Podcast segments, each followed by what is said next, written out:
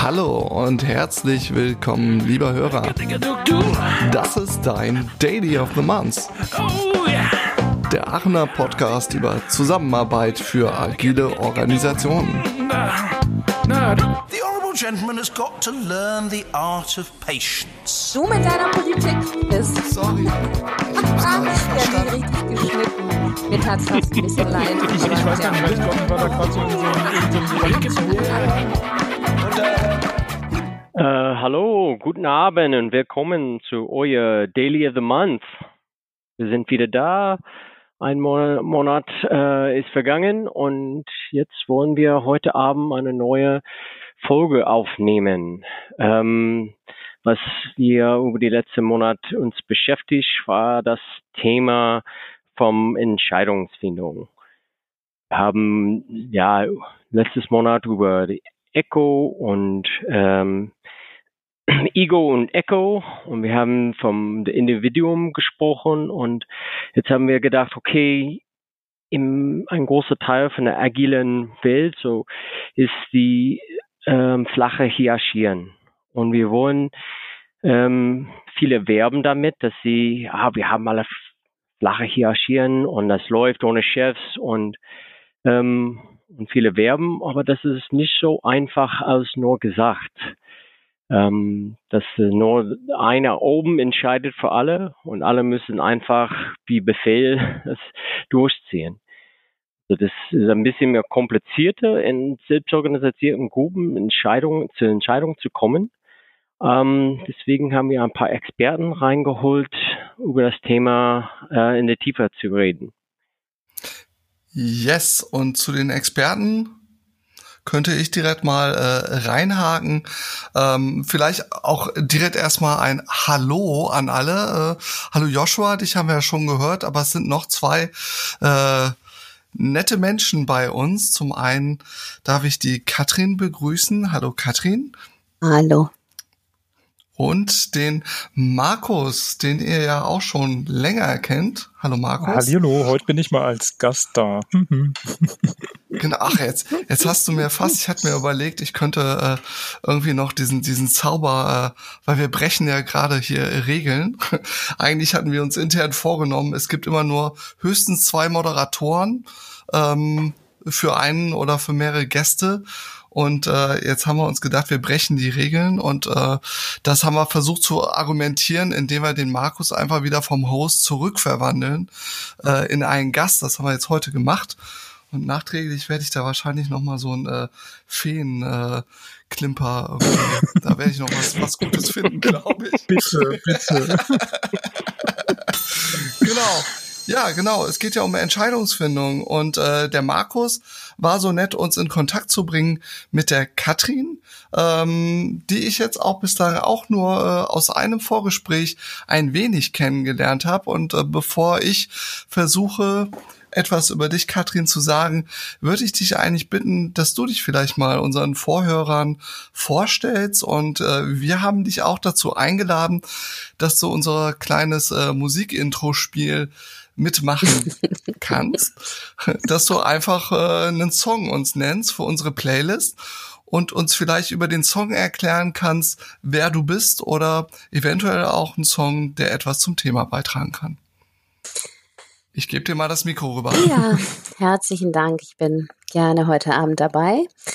Ähm, ja, die Sache mit dem Song, da habe ich mir heute mal Gedanken im Westpark bei der Gassi-Runde drüber gemacht. Ähm, ich habe mal in meine Playlist geschaut. Ein Lied, was ich gerade sehr gerne höre, ist äh, von Pink, äh, Fucking Perfect. Meistens mit Sternchen geschrieben. Piep. Genau, Piep. Hätte euch vorwarnen müssen. Ja, warum? Also zum einen Teile in dem Lied, ähm, ja, wo ich einfach so von der Melodie und von den Emotionen, die darüber kommen, für mich so den Eindruck habe, ich bin voll im Flow und ähm, ja, das ist einfach ein sehr schöner Zustand, im Flow zu sein. Das genieße ich auch, wenn ich Trainings gebe. Und ähm, dann ist es so, dass äh, ich mich weniger mit dem Text des Liedes identifiziere, aber ähm, dieser Refrain, da geht es einfach darum, ähm, ja, dass, dass man selbst sich nicht einreden lassen soll von anderen, dass man weniger als perfekt ist. Und ähm, Ja, das hat mich irgendwie angesprochen. Es gibt auch im Bereich der gewaltfreien Kommunikation äh, ein bekanntes Lied, was heißt äh, See Me Beautiful. Also dieselbe Idee. Und ähm, ja, das berührt mich sehr. Ich glaube, ich wünsche mir als Trainerin für gewaltfreie Kommunikation und auch für Soziokratie dazu beizutragen, dass Menschen erstmal in einen engen und ähm, achtsamen Kontakt mit sich selbst kommen und dann natürlich auch mit anderen. Und ähm, ja, ich glaube, deswegen hat mich das Lied so angesprochen. Okay. Vielleicht noch kurz zu mir. Ich bin jetzt ähm, letzten Herbst zurück nach Aachen gekommen. Das ist auch meine Heimatstadt hier. Und ich war sieben Jahre lang in Asien, habe erst vier Jahre in Nepal gearbeitet und dann noch mal äh, knapp drei Jahre in Kambodscha. Ähm, war lange angestellt in einem Beratungsunternehmen, äh, was eben Entwicklungsprojekte umsetzt und ähm, war da auch in Führungspositionen.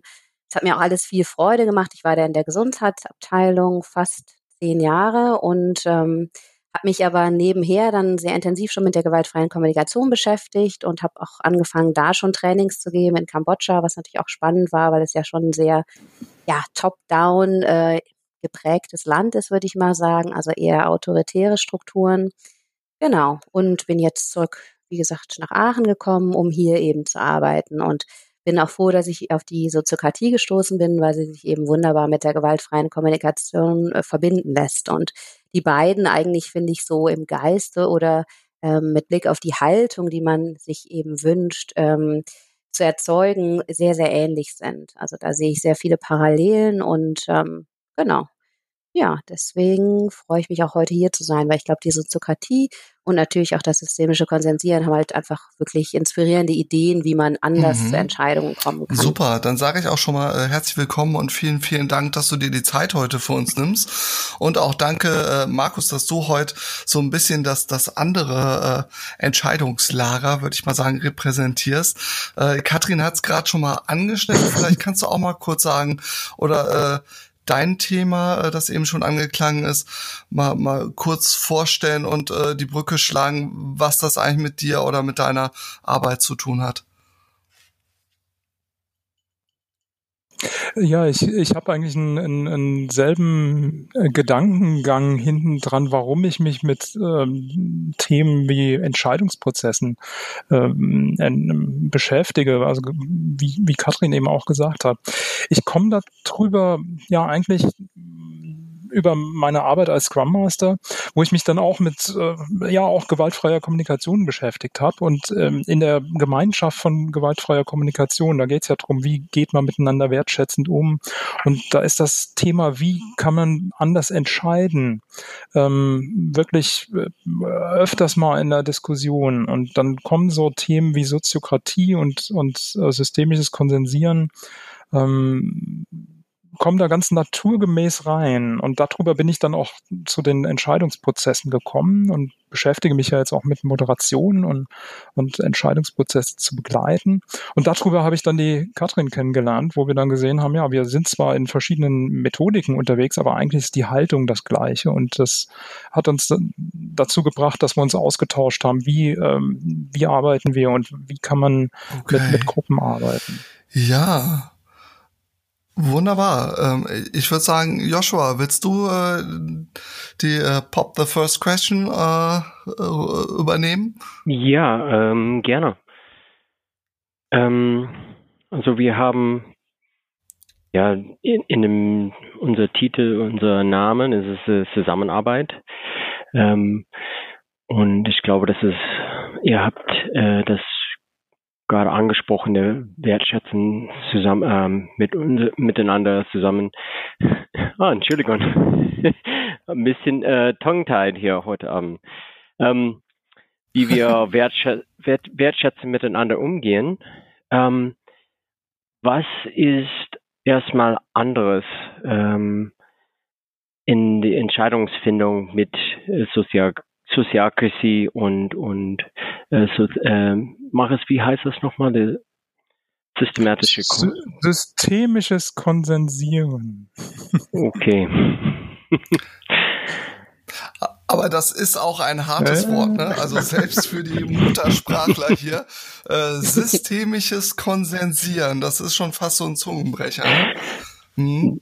Konsensieren, okay. Ja, es hat was mit System und mit Konsens zu tun, ja. Mhm. Okay, starten wir doch damit. Ich meine, machen wir direkt die zwei Lager mal auf. Schwarz-Weiß-Malerei, was ist das eine, was ist das andere? Ich glaube, wir, wir, brauchen gar nicht zu sagen, was das eine oder was das andere ist, weil die Grundhaltung von beiden Systemen ist eigentlich das, das gleiche. Und das, die Grundhaltung ist, ähm, ja, Widerstände willkommen zu heißen. Also Widerstände gegen irgendwelche Ideen. Also wir haben irgendein Problem, wir haben irgendwelche Vorschläge und dann zu schauen, ja, welche Widerstände hat ein Mensch dagegen und das zuzulassen und das äh, willkommen zu heißen und als Ressource zu nutzen, also, also als Chance. Also wenn ich in der Gruppe irgendwas machen will, auszunutzen, dass es verschiedene Meinungen gibt, mhm. dass es verschiedene Ansichten gibt und dann zu sagen, ja, dann lass uns das ausnutzen, lass uns das anschauen, welche Widerstände habt ihr, und wie können wir unsere äh, gemeinsamen Vorschläge so verbessern, dass das insgesamt ein, ein besserer Vorschlag okay. wird. Ja, das ist ja schon super, äh, super spannend. Würde ich vielleicht die Frage ein bisschen konkretisieren für dich, Katrin, weil der Markus hat jetzt schon so ein bisschen angesprochen, mhm. äh, vielleicht so eine Grundfrage, mit der wir auch gut starten können. Warum sollten wir uns denn überhaupt Gedanken darüber machen, dass wir irgendwie anders entscheiden? Weil letztendlich jeder Mensch müsste ja ein Experte im Entscheidungen treffen sein, weil er so sein ganzes Leben lang hunderttausend Entscheidungen trifft. Warum zum Teufel müssen wir überhaupt anders entscheiden? Ja, ich habe so ein bisschen den Eindruck, ähm, war für mich auch überraschend, als ich mich zum ersten Mal bewusst mit dem Thema beschäftigt habe, dass wir eigentlich ähm, uns sehr wenig Gedanken darüber machen, wie wir eigentlich Entscheidungen treffen. Da kann man gerne mal den Test machen in der eigenen Organisation und fragen, äh, oder, oder auch bei Kollegen oder Freunden fragen, wie trefft ihr eigentlich Entscheidungen äh, in der Organisation? Und da bekommt man erstmal häufig große, verwunderte Augen und man hat sich da noch gar nicht so Gedanken darüber gemacht, ja, wir unterhalten uns halt dann mal rüber und irgendwie, ja, passiert das dann so oder der Chef entscheidet. Ähm, ich denke, dass äh, die Zeit reif ist, wirklich ähm, Entscheidungen viel mehr auf Augenhöhe zu treffen. Was ich damit meine, ist wirklich, dass man äh, gleichwertig alle, die eben an dieser Entscheidung beteiligt sind, einbezieht dass es also wirklich äh, für viele Menschen ähm, ja sehr schmerzhaft ist, wenn über sie hinweg entschieden wird.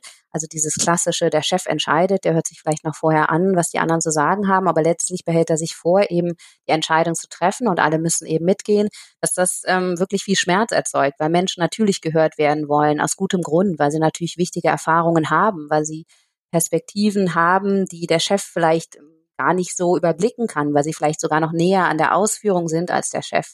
Und wenn ich mir die neuen Generationen anschaue, die in Betriebe, Unternehmen, Organisationen hineinkommen, die werden das gar nicht mehr mitmachen, sich einfach sagen zu lassen, was sie zu tun haben und sonst fliegen sie raus. Ähm, also da gibt es viele Nachteile von autoritären Entscheidungen, mhm. also so Machtüberentscheidungen, wo eben Chef, Chef seine Macht einsetzt. Ähm, ich glaube, das ist recht offensichtlich. Das kann natürlich äh, dazu beitragen, dass Entscheidungen schneller getroffen werden, aber oft sind sie eben nicht so weitsichtig, nicht so tragfähig, beziehen einfach nicht so viele ähm, Erfahrungswerte ein und sind für die Mitarbeiter eben häufig unbefriedigend. Ähm, und Mehrheitsentscheidungen, da ist natürlich offensichtlich, da reicht es, wenn man bei einer einfachen Mehrheit äh, mehr als 50 Prozent hat. Und dann kann man die anderen völlig ignorieren. Und das führt natürlich auch da zu äh, großem Frust. Und natürlich haben diese, hat diese Minderheit auch eher ein Interesse daran zu zeigen, dass die Entscheidungen, die von der Mehrheit getroffen werden, ähm, nicht wirklich funktionieren, weil man natürlich das nächste Mal wirklich gewählt werden möchte. Insofern torpediert man eigentlich eher das, was die gewählte Mehrheit entscheidet. Insofern ist das eigentlich ein System, was ganz viel zur Spaltung beiträgt und ähm, also Mehrheitsentscheidungen auch im mhm. politischen System sieht man auch sehr stark natürlich in Amerika, wie das polarisiert und wie einfach die die Frage, was sind hier ähm, sachlich oder fachlich überzeugende Lösungen völlig in den Hintergrund tritt. Es reicht einfach, wenn man den Gegner diskreditiert, mhm. sodass der eben nicht die Mehrheit, die er braucht, bekommt. Und ähm, genau, ich finde eigentlich, ähm, dass man da sehr klar sieht, also Mehrheitsentscheidungen und äh, Top-Down-Entscheidungen haben vielleicht in einigen Kontexten ihre Berechtigung, aber man braucht auf jeden Fall Alternativen. Und ich kann auch gerne noch was zum Konsens sagen. Das ist natürlich so ein bisschen äh, die Methode, die uns am nächsten ist, ähm, Mit uns meine ich jetzt äh, eben die Konsententscheidung in der Soziokratie oder das systemische Konsensieren. Aber können wir auch gleich nochmal drauf Ja, ich glaube, da müssen wir gleich auch nochmal Vokabeln mhm. ein bisschen klären, weil gerade habe ich schon zwei Wörter gehört, die äh, ziemlich ähnlich sind. Irgendwie einmal Konsent, einmal Konsens. Ich glaube, da müssen wir okay. noch ein bisschen aufräumen. Aber ich hatte gerade mhm. auch so ein bisschen Willy Brandt im Ohr, ne? Dieses, äh, wir müssen mehr Demokratie wagen, mitgenommen statt abgeholt. Äh, da gibt's ja so einige ja. Zoten, die jetzt auch im Rahmen gerade der aktuellsten politischen Kommunalwahlen und so weiter ist ja gerade eine sehr passende Folge. Und ganz klassisch am eigenen Leib haben wir ja vor kurzem den Mehrheitsentscheid erlebt. Und jetzt gibt's ja bald noch die Stichwahl für das OB-Amt in Aachen. Also gerade sind wir ganz nah am Thema der Entscheidungsfindung. Ich werf doch mal den Ball in die Mitte des Raumes. Wer mag ihn aufnehmen? Ja, ich wollte noch meine Gedanken loswerden zu, was mich so erstaunt hat, als ich angefangen habe, mich mit Entscheidungsprozessen zu, zu treffen, wie du ähm, zu beschäftigen, wie du eben sagtest, wir müssten doch eigentlich Experten sein. Wir treffen die ganze Zeit Entscheidungen in, in, und dann fand ich so erstaunlich, als mir mal jemand erklärt hat, welche Entscheidungsmethoden es denn überhaupt gibt und was die Vor- und Nachteile sind. Und wie Katrin gesagt hat, die Märzentscheidung ist so äh, in unserem Denken drin und hat so gravierende Nachteile und dass das überhaupt nicht bekannt ist, dass das zum Beispiel auch eine Definition, was ist denn eigentlich Konsens? Das sollte man doch eigentlich in der Schule lernen. Es, es wird aber nicht gemacht und deswegen ist dann in, in, Firmen oft gar kein Bewusstsein da, ja, wie könnten wir denn eigentlich entscheiden? Was, mhm. was gäbe es denn da überhaupt für Möglichkeiten? Und dann ist ja so eine Begriffsklärung genau richtig, weil die, die, welche Entscheidungsmethode benutzt wird, also wirklich um die Entscheidung zu treffen, hat einen ganz wesentlichen Einfluss auf die Gruppendynamik vor der Entscheidung, also wie die, wie die Vorschläge gesammelt werden, wie eigentlich, äh, wie, wie gesammelt wird, was ein guter Vorschlag ist und dann hinterher nach der Entscheidung auf die, auf die Umsetzung. Und das, äh, da dann verschiedene Entscheidungsmethoden auszuprobieren und zu gucken, ja, was macht das denn mit der Gruppe, wenn wir so entscheiden oder wenn wir eine andere Methode benutzen? Das sollte man eigentlich sehr explizit machen, um dann auch die Gruppendynamik so steuern zu können. Gut. Dann glaube ich, ist hier auch wirklich eine gute Stelle, um einfach mal das Konsensthema anzusprechen. Ich meine, Mehrheitsentscheidungen haben wir alle, glaube ich, ein Bild von und ihr habt es jetzt auch gerade schon mehrfach angerissen. Äh, aber was ist denn jetzt dieser Konsens und was ist ein Konsent und äh, ich meine, ich kann von mir persönlich sagen, oder das haben wir ein bisschen auch bei dem Gespräch mit den Sozialarbeitern rausgehört, Konsens ist auch irgendwie so ein Schreckgespenst, ne? Das ist wirklich so, Konsensentscheidung ist so, da laufen alle direkt schreiend weg, weil das hat so ein richtig beschissenes Image. Es klingt so nach, wir müssen uns jetzt stundenlang die Köpfe heiß reden, bis dann alle irgendwann aufgeben und sagen, ja gut, dann machen wir halt das, ne? So frei nach dem Motto, äh, ein Kompromiss ist, wenn alle mhm. Parteien unglücklich sind. ja. Ich finde, du hast das wunderbar zusammengefasst. Deswegen bin ich auch ein bisschen ähm, ja, besorgt, weil unser Begriff in der Soziokratie, der Konsent, eben so nah dran ist an dem Wort Konsens.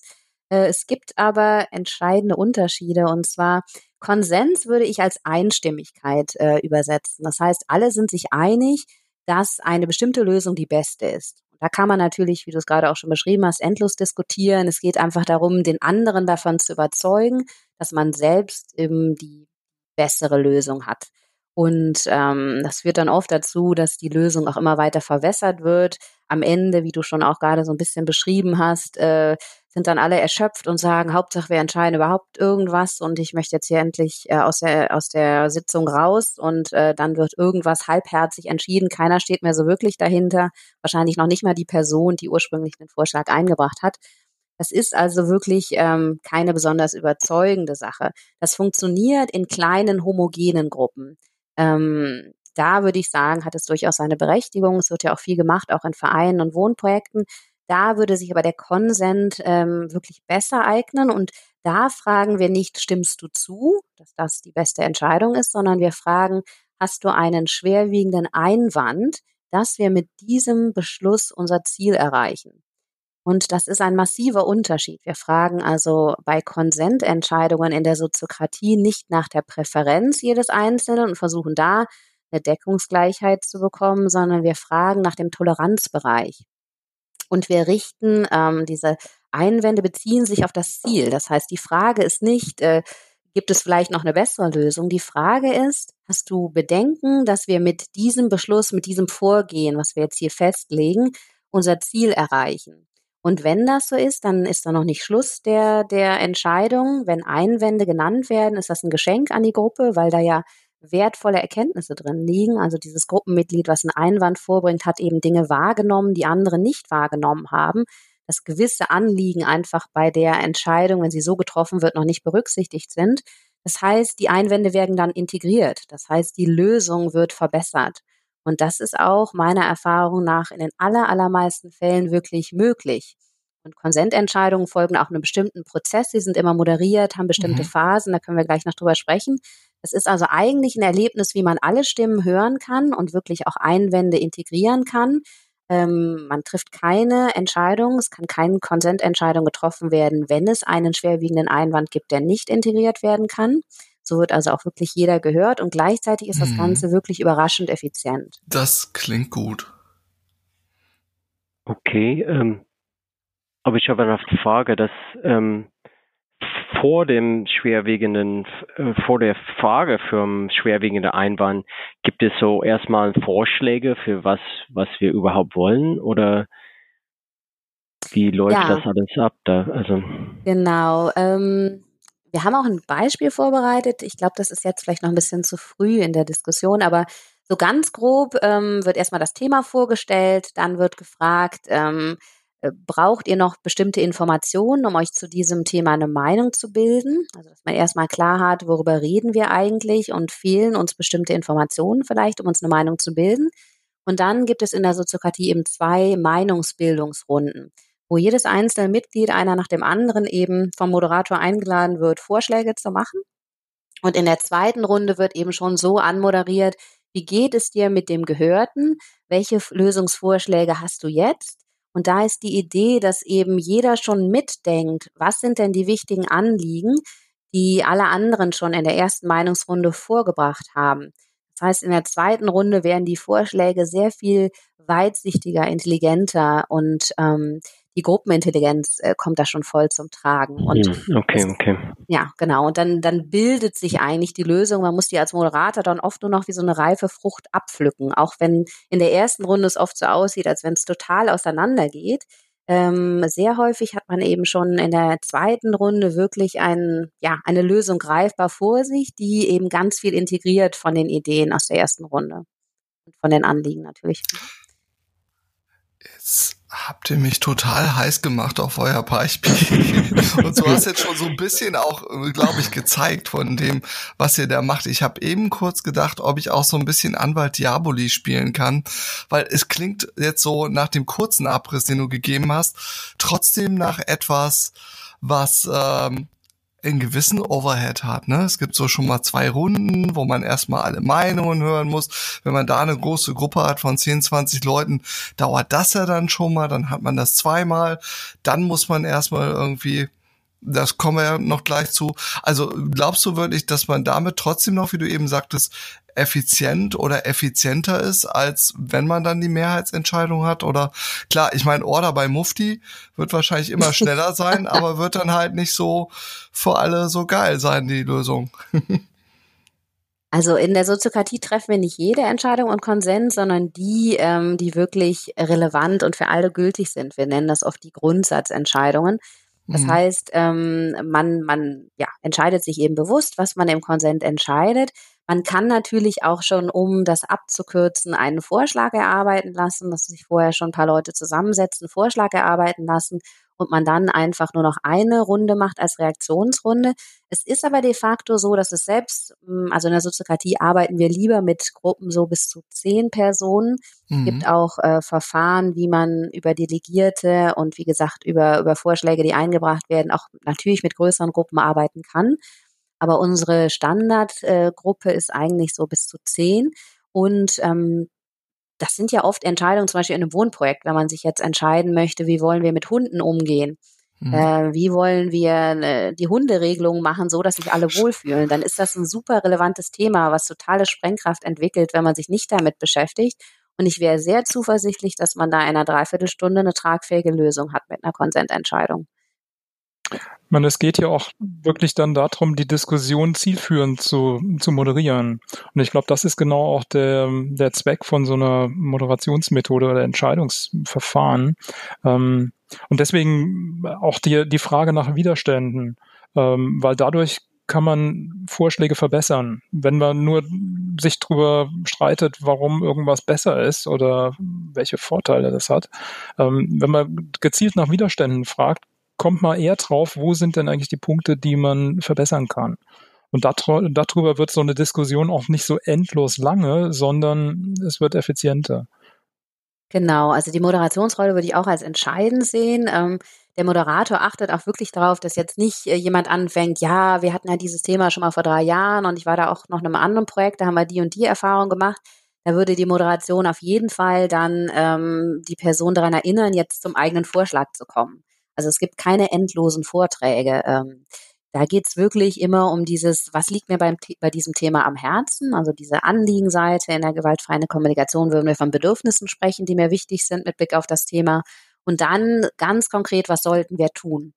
Und man kann auch auf die anderen natürlich äh, Bezug nehmen, aber es geht überhaupt nicht darum, dass man jetzt lang und breit erklärt, was man an Sibylles Vorschlag vielleicht einigermaßen okay findet, an Udos aber nicht, sondern man bleibt eigentlich bei den eigenen Ideen. Und dadurch wird das doch äh, ja sehr konkret, sehr pragmatisch. Es geht also immer um dieses, was sollten wir tun? Wie ist dein konkreter Vorschlag, wie wir mit der Entscheidung umgehen? Und ähm, das dauert dann nicht endlos, einfach weil immer wieder dieser Zielfokus da ist. Und noch eine Sache vielleicht, wir suchen auch nicht die perfekte Lösung. Wir suchen eine Lösung, die für alle passt, die wir umsetzen können und aus der wir wieder lernen können, weil wir in der Soziokratie auch regelmäßig uns die äh, Entscheidungen, die wir gemacht haben, noch mal kurz anschauen. Erfüllt die eigentlich noch ihren Zweck? Ist die noch sinnvoll? Das heißt, ähm, das nimmt ja auch wieder so ein bisschen von der Schwere raus, wenn man weiß, wir probieren das jetzt mal für ein halbes Jahr und dann ist die Entscheidung aber auch wieder auf dem Tapet und wir gucken zumindest, wollen wir es so lassen oder wollen wir da noch mal Sachen ändern? Du hast ja auch eben gesagt, das macht ihr auch nur bei Grundsatzentscheidungen, also sehr gewichtigen Entscheidungen. Was kann denn dann das zum Beispiel sein? Also ich hätte jetzt aus meinem Kontext, weiß ich nicht, sowas wie welche Softwarearchitektur wollen wir benutzen oder äh, legen wir jetzt alle Gehälter offen? Das ist zum Beispiel eine krasse äh, Frage, wo wahrscheinlich alle direkt steil gehen, wenn man die mal versucht, so in den Raum zu werfen, so eben mal so kurz vorm Ende des Meetings. Ja, die, ähm, das ist eine spannende Frage. Es gibt so ein paar Entscheidungen in der Soziokratie, die eigentlich als Grundsatzentscheidungen immer behandelt werden. Das ist zum Beispiel, wer in einem Kreis eine bestimmte Rolle übernimmt. Also wer ähm, ein Mandat bekommt, eben Entscheidungen auch äh, alleine zu treffen. Also das gibt es in der Soziokratie durchaus natürlich auch. Menschen haben mhm. ihre Zuständigkeitsbereiche, wo sie eben Entscheidungen treffen, ohne Rücksprache mit der Gruppe zu halten.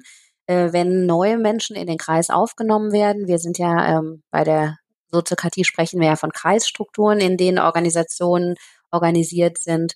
Ähm, ja, und grundsätzlich würde ich sagen, man entscheidet als Team, was sind wirklich Entscheidungen, die wir überhaupt äh, als Grundsatzentscheidung festlegen wollen und wo bleiben wir einfach auch äh, flexibel. Und ähm, Genau. Was ich noch dazu sagen möchte, ist natürlich bei einer Organisation in der Soziokratie würden wir auch immer empfehlen, dass man sich eben aufteilt in Kreise, die dann doppelt verknüpft sind, sodass die Information fließen kann. Aber nicht alle treffen alle Entscheidungen. Das äh, mhm. entschlackt natürlich das Ganze auch deutlich. Man hat für alle Bereiche, für Gartengestaltung oder meinetwegen für die Gästewohnung oder für die Außenanlagen verschiedene Kreise, die sich damit äh, intensiver beschäftigen und auch das Mandat haben, in dem Bereich dann Entscheidungen zu treffen, wenn man eben dieses Mandat so delegiert hat, was wir aber auf jeden Fall empfehlen. Also nicht jeder entscheidet alles, zum Beispiel in einem Wohnprojekt. Das entlastet enorm. Das sind ja tausende Entscheidungen zu treffen bei einem Wohnprojekt. Da äh, trennen sich, glaube ich, viele Gruppen, weil sie das einfach gar nicht mehr leisten können, diese endlosen Diskussionen. Es gibt da aber keine feste Faustregel, das und das ist, also außer den Beispielen, die ich gerade genannt habe, was ist auf jeden Fall eine Grundsatzentscheidung. Es entscheidet die Gruppe wirklich, wo können wir Flexibilität lassen. und was äh, ist eine operationelle Entscheidung, die eben eine Gruppe von Leuten oder eine Einzelperson, die das Mandat bekommen hat, ent entscheiden kann und was ist etwas, was wir einfach für alle äh, verbindlich festlegen wollen.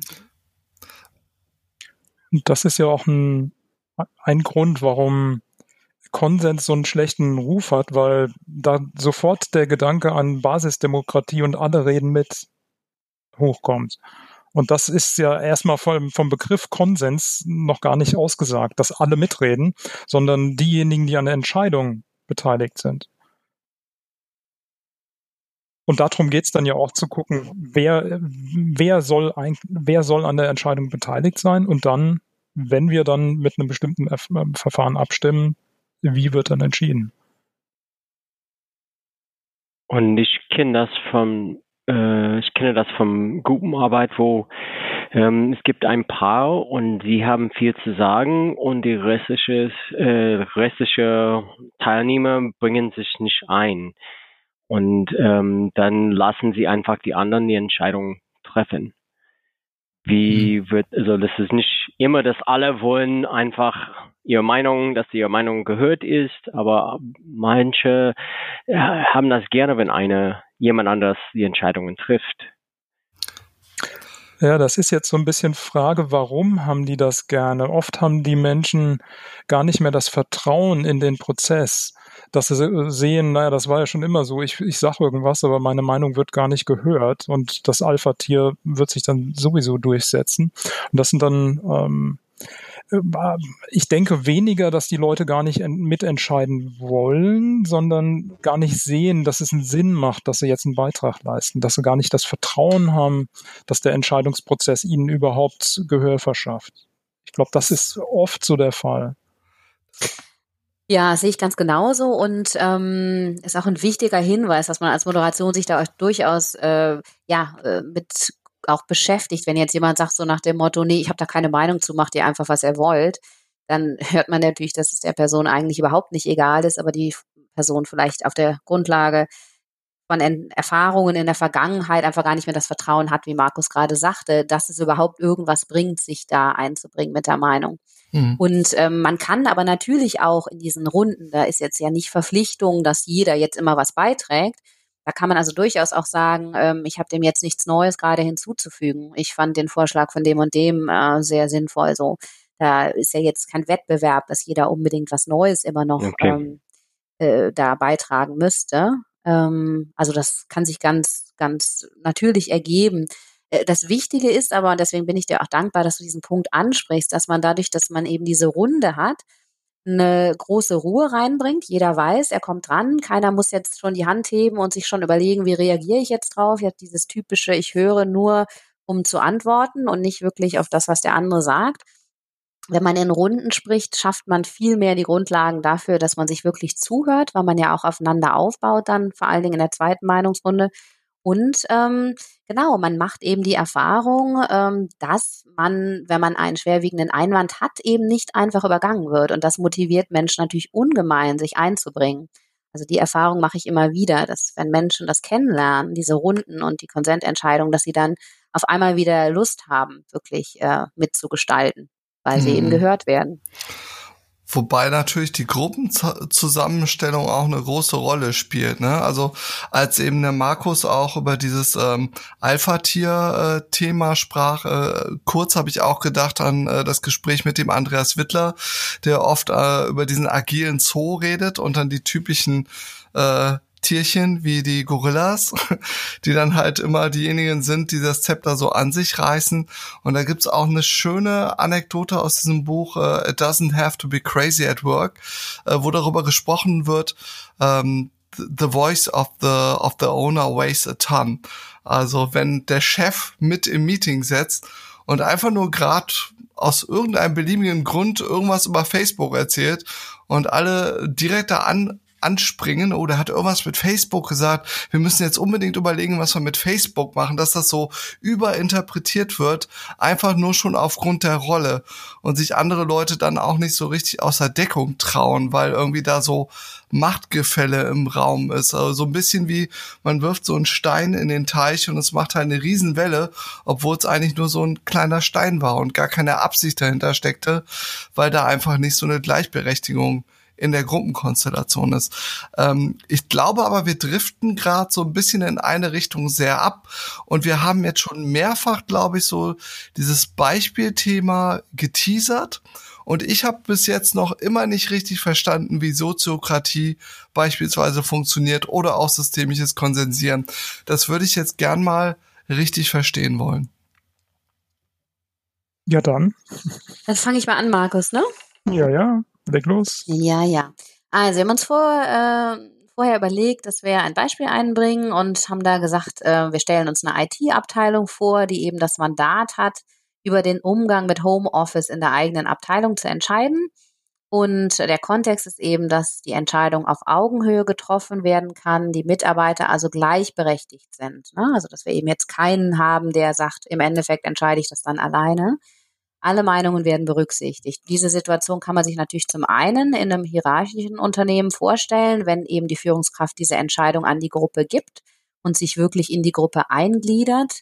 Und ähm, natürlich ist das auch der Normalfall in soziokratisch organisierten Kontexten. In den Kreisen haben wir zwar eine Kreisleitung, die hat aber keine Macht mehr über. Die würde also nicht sagen können, ich entscheide das im Endeffekt aber alleine oder ich schmeiß jemanden raus, der jetzt Dinge hier sagt, die mir nicht gefallen.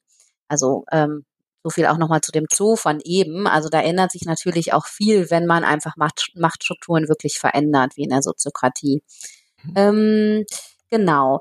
Also das wäre jetzt auf jeden Fall das Beispiel. Ähm, und wir stellen uns einfach mal vor, die Abteilung hat zehn Mitarbeiter und dann wäre also einfach die Fragestellung, das Thema dieser Entscheidung, wie wollen wir in unserer Abteilung mit Homeoffice umgehen?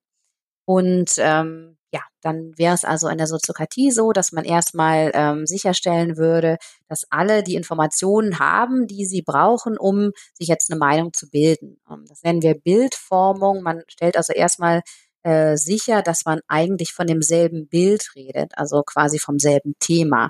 Ah, worüber reden wir jetzt eigentlich? Ähm, ist das jetzt nur für unsere Abteilung? Das wäre jetzt eine einfache Verständnisfrage, aber durchaus auch, ich wollte noch mal fragen, wie das mit unserer Software ist. Wird da eigentlich aufgezeichnet, wer wann wo arbeitet oder ähm, genau andere andere Informationen, die man jetzt vielleicht noch braucht, um sich eine Meinung zu bilden. Das hört sich sehr äh, lapidar an, ist aber oft was, was einen, wenn man so unstrukturiert in Diskussionen geht, äh, schnell einholt mittendrin und dann Zeit kostet, dass man auf einmal feststellt, ach, wir reden jetzt gar nicht äh, von dem und dem Kontext, sondern ach, das war mir jetzt gar nicht klar oder nee, da weiß ich ja gar nicht, was kostet das denn eigentlich, äh, genau und so weiter.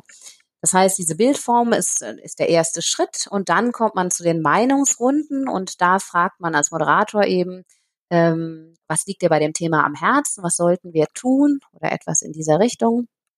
Und ähm, Genau, da haben wir uns jetzt vorgestellt, zum Beispiel die Frau Meier sagt, also ich finde, äh, alle sollten flexibel selbst entscheiden können, an welchen Tagen sie zu Hause arbeiten und an welchen Tagen sie ins Büro kommen. Das ist auch umweltfreundlicher und spart die Fahrzeit ein. Genau, Herr Müller sagt, äh, er möchte, dass an drei festen Tagen in der Woche alle da sind und ähm, ja, an den restlichen Tagen eben flexibel. Leute können natürlich kommen, aber müssen nicht kommen. Und es ist ihm einfach wichtig, dass man mit den Kollegen äh, sich abstimmen kann, wenn es spontan Abstimmungsbedarf ist, äh, wenn man Abstimmungsbedarf hat. Er macht sich einfach Sorgen, wie ist das, wenn ich äh, jetzt da sitze, komme in der Sache nicht weiter und die Leute sind nicht da. Ich kann die vielleicht nicht erreichen. So, und Frau Schmidt sagt, ähm, ja, ihr ist es wichtig, dass die Entwicklerteams innerhalb der Abteilung jeweils ähm, unabhängig planen können am Anfang jeder Woche, wann wer im Homeoffice ist, sodass die Zusammenarbeit in den Teams funktioniert. Da hat man jetzt einfach mal drei äh, Vorschläge, die ja, die sich so ein bisschen ähneln in Teilen, aber die eigentlich jetzt erstmal unabhängig nebeneinander stehen. Wenn man jetzt ähm, trainiert werden. Gewaltfreie Kommunikation könnte man schon so ein bisschen reinhören in die Bedürfnisse, die dahinter liegen. Also dem einen ist eben wichtig, Teamzusammenhalt, Kooperation. Der wünscht sich eben auch Unterstützung zu bekommen. Ähm, der, der eben sagte, ich möchte, dass die Leute da sind, damit ich auch, äh, wenn ich Abstimmungsbedarf habe, jemanden erreichen kann. Dann gibt es natürlich einen wichtigen Wunsch nach Flexibilität, ähm, Vertrauen auch ineinander. Homeoffice ist ja auch ein Ausdruck von Vertrauen äh, in die Mitarbeiter seitens des Unternehmens. Dann gibt es aber auch Wünsche nach Planbarkeit, Verlässlichkeit und so weiter. Genau. Und wenn man dann in die zweite Meinungsrunde kommt, dann wäre also die Frage an jeden Einzelnen, wie geht es dir mit dem Gehörten und welche Lösungsvorschläge hast du jetzt? Und man kann da auch gerne noch als Moderation hinzusetzen, ähm, was hast du für Vorschläge, von denen du glaubst, dass sie wirklich für alle passen, uns eben als Abteilung unserem Ziel näher bringen. Und da geht's dann wirklich in, den, in Richtung Gruppenintelligenz. Da werden also die einzelnen Mitarbeiter dann schon mh, hm, Aspekte einbeziehen, Anliegen einbeziehen, die sie eben von anderen gehört haben. Und das ist wirklich so eine Magie, die sich da entfaltet. Da habe ich ganz oft als Moderator so Gänsehaut gehabt, weil ich dachte, wow, ähm, wir kommen jetzt auf einmal hier zu Ideen, wo wir im Leben in der ersten Runde noch nicht drauf gekommen wären. Auf einer ganz anderen Dimension ist man da, was, was wirklich so ähm, Mehrdimensionalität und, und so eine ja, Weitsichtigkeit angeht. Viele Moderatoren äh, in der Soziokratie fangen auch erst in der zweiten Meinungsrunde an, überhaupt ähm, Protokoll zu führen, weil sie sagen, da geht es eigentlich richtig ans Eingemachte. Und zum Beispiel so eine Lösung, die dann, ähm, habe ich jetzt mal als Beispiel zusammengefasst, also am Ende der zweiten Meinungsrunde macht die Moderation einen Vorschlag, wie die Lösung lauten könnte. Und in dem Fall könnte das zum Beispiel äh, sein, es gibt einen festen Tag in der Woche, in der alle im Büro sind, wo das äh, wöchentliche regelmäßige Abteilungsmeeting stattfindet. Kleine Teams, die an einzelnen Projekten arbeiten, können sich gemeinsam auf äh, zusätzliche Präsenzzeiten einigen. Und dann zusätzlich kommen alle Mitarbeiter jeden zweiten Donnerstag ins Büro, wo dann nachmittags Teamaktivitäten ähm, durchgeführt werden. Also zum Beispiel Teams stellen sich gegenseitig ihre Produkte vor, bekommen Feedback oder man gibt sich gegenseitig Feedback im Team. Das ist ja auch ein wichtiger Aspekt in der Soziokratie. Also einfach um diesem Anliegen nach, wenn wir so viel zu Hause sind, wie tragen wir denn Sorge, dass wir wirklich als Team funktionieren, dass wir uns genug Zeit für uns nehmen, für unsere Zusammenarbeit. Das wären also dann die Themen, äh, die dann an diesem zweiten, jeden zweite Woche Donnerstagnachmittags besprochen werden und die Regelung wird für drei Monate getestet und dann wird nochmal angeschaut, ob man die beibehalten will.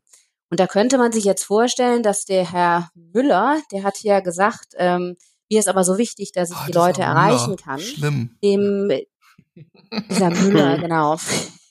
Das ist die erste Reaktion immer. Wir, wir achten in unseren Moderatorentrainings aber total darauf, Leute, wie achtet ihr auf, äh, mhm. wie reagiert ihr auf Einwände, wenn ihr moderiert? Ne? Auch auf eure Körpersprache achten. Einwände sind wirklich, und das meine ich ernst und ganz ehrlich, sind Geschenke. Die, die Lösungen werden besser mit den Einwänden. Aber klar, man ist erstmal so in diesem, oh nee, jetzt haben wir hier alles so schön gemacht und jetzt der Müller wieder rein.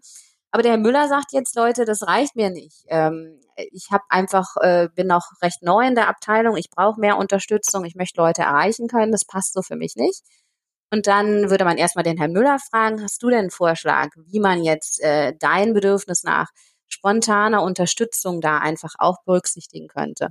Und dann kommt man vielleicht darauf, entweder weil Herr Müller die Idee dann auch schon hat oder weil man wieder die Runde fragt. Das ist natürlich nicht die Rolle des Moderators, die Lösung zu finden, sondern die Gruppe, die möchte ja eine tragfähige Entscheidung finden.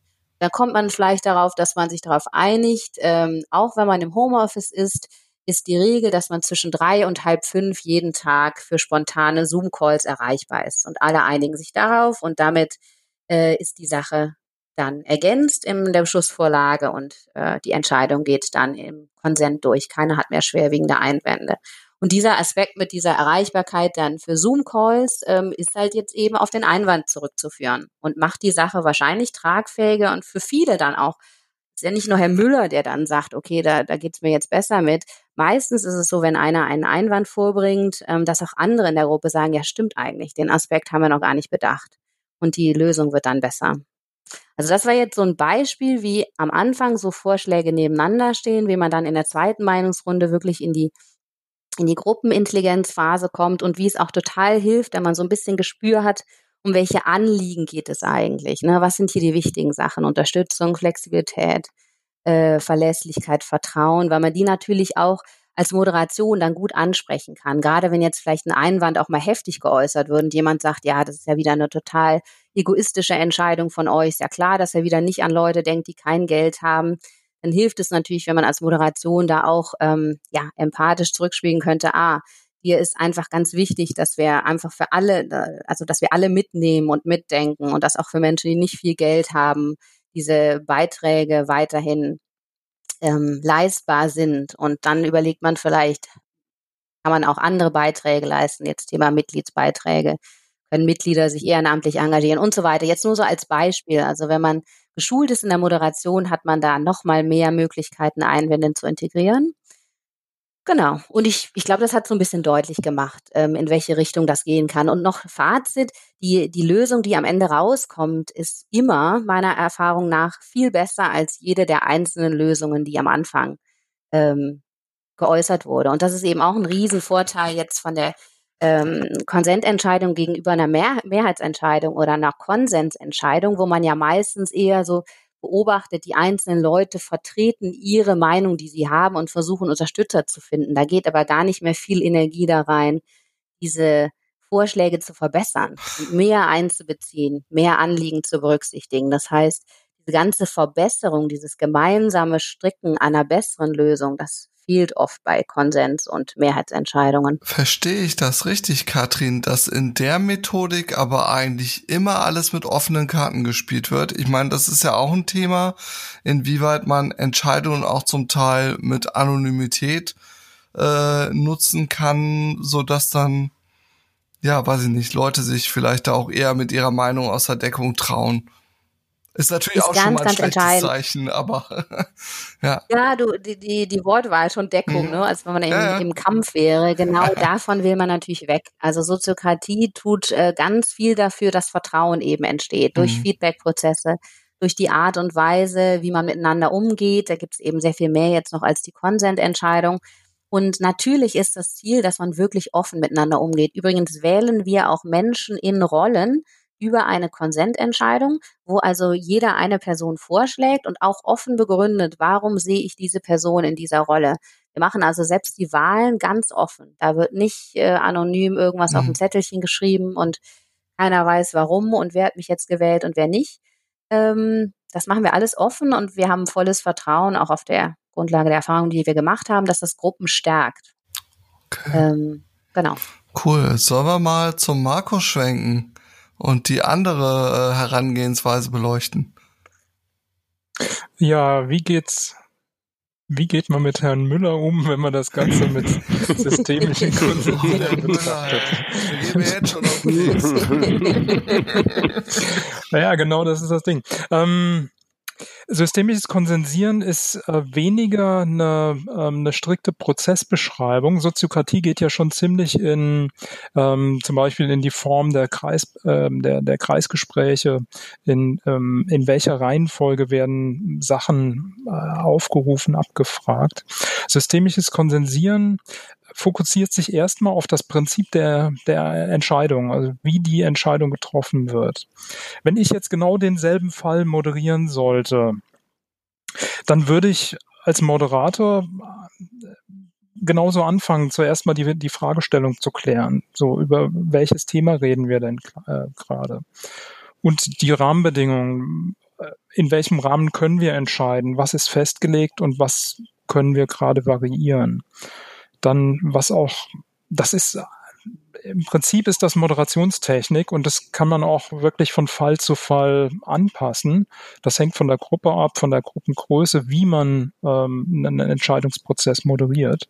Das legt systemisches Konsensieren gar nicht prinzipiell fest, sondern legt mir die Haltung hinten dran fest. Und die Haltung ist eben, Widerstände willkommen zu heißen und aus den Widerständen zu lernen.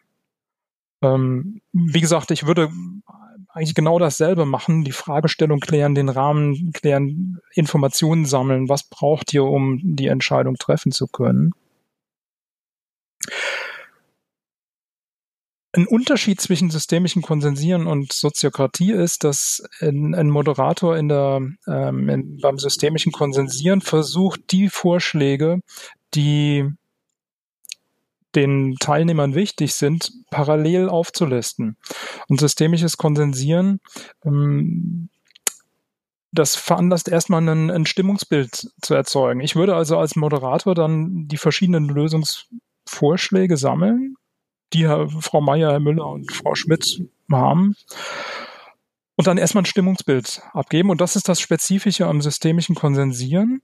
Ähm, wir bewerten alle Vorschläge einzeln. Und zwar mit einer Skala von 0 bis 10, das ist noch nicht mal festgelegt, aber 0 bis 10 hat sich als ziemlich geeignet ähm, rausgestellt. Und 0 hieße, ich habe keinen Widerstand gegen den Vorschlag. Und 10 hieß, ähm, ja, also ich habe sehr starkes, schwerwiegenden Einwand hier. Ich habe einen sehr ähm, großen Widerstand. Und zwischendrin ist ein, ja, subjektive Einschätzung, wie groß mein Bedenken ist, wenn dieser Vorschlag jetzt umgesetzt würde. Und das Stimmungsbild wird vom Moderator abgefragt von jeder, von jedem Teilnehmer, der an, an der, äh, am Entscheidungsprozess beteiligt ist und zu jedem Vorschlag. Und dann wird zu jedem Vorschlag der sogenannte Gruppenwiderstand. Das ist einfach die Summe der einzelnen Widerstände, also dieser Werte von 0 bis 10. Und die Idee hinten dran ist, dass der Vorschlag, der den geringsten Widerstandswert, also den Gewinn, die geringste Summe der Widerstände aus der Gruppe erzeugt, dass der der Vorschlag ist, der die für die Gruppe ja, am nachhaltigsten ist. Nachhaltig deswegen, weil er das geringste Konflikt Potenzial erzeugt. Die Idee ist, wenn jemand einen Widerstand gegen einen Vorschlag hat, dann wird er bei der Umsetzung die nicht mittragen. Und je geringer mein Widerstand gegen den Vorschlag ist, desto größer ist mein, ja, meine Unterstützung für den Vorschlag. Wenn ich jetzt den Gruppenwiderstand für einen bestimmten Vorschlag abfrage, dann sehe ich daran, was ist der Vorschlag, der für die Gruppe am tragfähigsten ist. Das ist dann auch der, die Idee, wie man Vorschläge aussortiert. Aber das ist jetzt erstmal ein Stimmungsbild. Also das würde ich als Moderator machen. Erstmal Vorschläge sammeln und dann erstmal bewerten. Gucken, was ist denn jetzt im Moment der tragfähigste Vorschlag? Und die letzte endliche Entscheidung, die wird dann von der Gruppe getroffen, nämlich, was machen wir jetzt mit dieser mit diesem Ergebnis.